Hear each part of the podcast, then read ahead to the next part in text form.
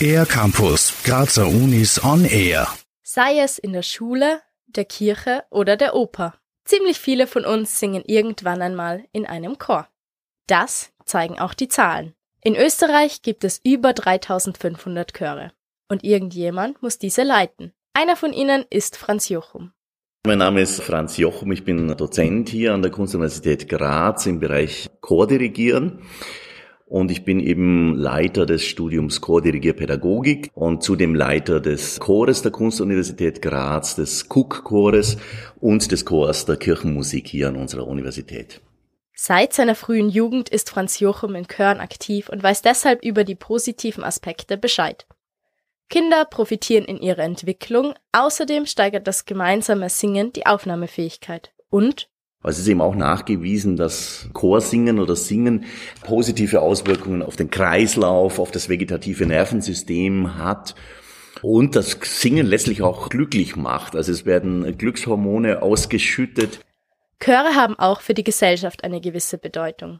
Zwischenmenschlicher Kontakt tut gerade in Zeiten wie diesen gut. Für Franz Jochum ist die Chorleitung daher mehr als nur ein Job.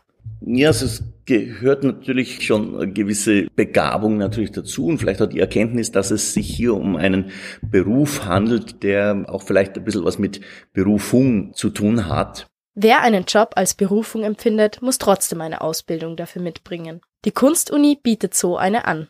Wir haben ja hier das Hauptfach Studium Chordirigieren und an dieses Studium ist angekoppelt der Bereich der Chordirigierpädagogik. Äh, man kann also sozusagen diese Komponente mitnehmen, die sich mehr mit eben dem Pädagogischen beschäftigt und mit der Vermittlung des Chordirigierens. Rund 20 Studierende sind im Moment dabei, den Studiengang zu absolvieren.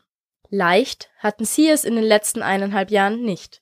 Aufgrund der Pandemie wurde der Unterricht zeitweise online abgehalten. Proben sind vom Chorsaal in den Zoom Room verlagert worden. Also wir haben natürlich eine sehr, sehr schwierige Zeit hinter uns, also gerade im, im Chorbereich.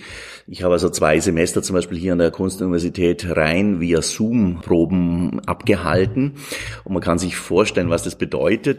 Auch ihr nächstes Konzert am 29. November mussten die Studierenden absagen.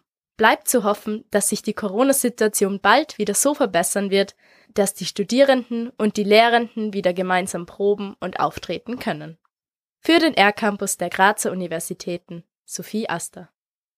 Mehr über die Grazer Universitäten auf ercampus-graz.at